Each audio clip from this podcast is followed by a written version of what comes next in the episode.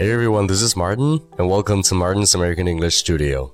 Well, be sure to like, subscribe to my official account, and leave your comments down below. love. If it ain't all love, I am waiting for. 这世界上有七十亿人，那每个人的性格是不一样的。那有些人比较通情达理，好好说话，碰到问题到最后都能解决。哎，但是有些人却喜欢钻牛角尖儿，一点就着，十分难伺候。哎，那说到难伺候这个词，我想问一下，这个难伺候的是否在英文里也有对应的表达呢？那既然我都说了，那肯定是有的。那所以说，难伺候的英文叫做 high maintenance，也就是 H I G H high 加一个连字符，后面再跟上 maintenance 这个词。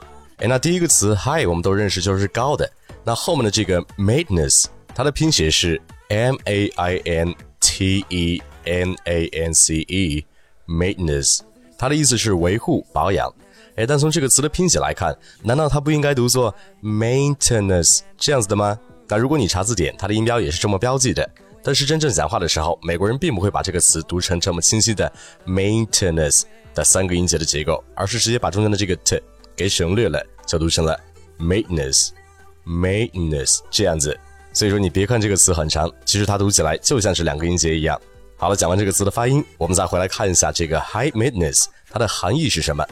哎，那刚刚说了 maintenance 是维护保养的意思，那么这个 high maintenance 自然就是说这个维护和保养的花费很大。那在形容人的时候，也就指在这个人身上需要耗费更大的关心和精力，也就是难伺候的意思了。哎，比如说你工作上有一个女客户，各种要求很难满足，那你就可以说 She's a high maintenance customer who needs a lot of attention that I wasn't able to give her.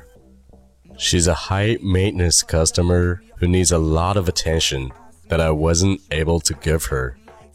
哎，那此外，除了这个比较形象的词可以表示难伺候之外，还有两个是比较直接的表示难伺候的词。第一个是 demanding，d e m a n d i n g，demanding。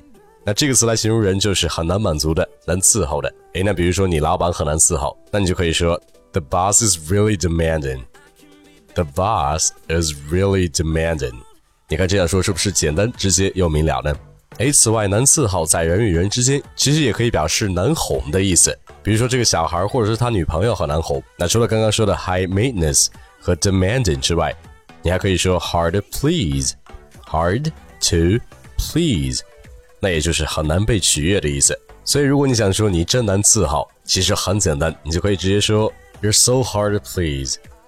You're so hard to please。所以说，如果你身边有这样难伺候的人，你知道怎么跟他说了吧？High maintenance, demanding, hard to please，都是可以的。好，那今天就讲到这儿。那更多地道有趣、有营养的美语学习内容，都在我的微信公众号“马丁了美语工作室”。没关注的赶紧去关注。如果你关注了，也希望你能多多分享，让更多的人知道马丁了美语工作室。Alright, that's pretty much it. And don't forget to tune in next time. Love you guys. Peace.